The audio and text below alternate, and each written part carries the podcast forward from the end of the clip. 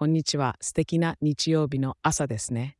今日の2023年12月2日の東京の天気予報をお届けします。朝の気温は丸めて8度で、ちょっと肌寒いですが、太陽が顔を出し始めるにつれて、日中は最高気温が14度まで上がりそうです。今日は薄い雲がちらほらと空に浮かんでいますが、雨の心配はなさそう。風は北西市から吹いて時速約 8km 風の突風は 11km ほどの予報です。お出かけするなら軽いジャケットを持っていくといいでしょう。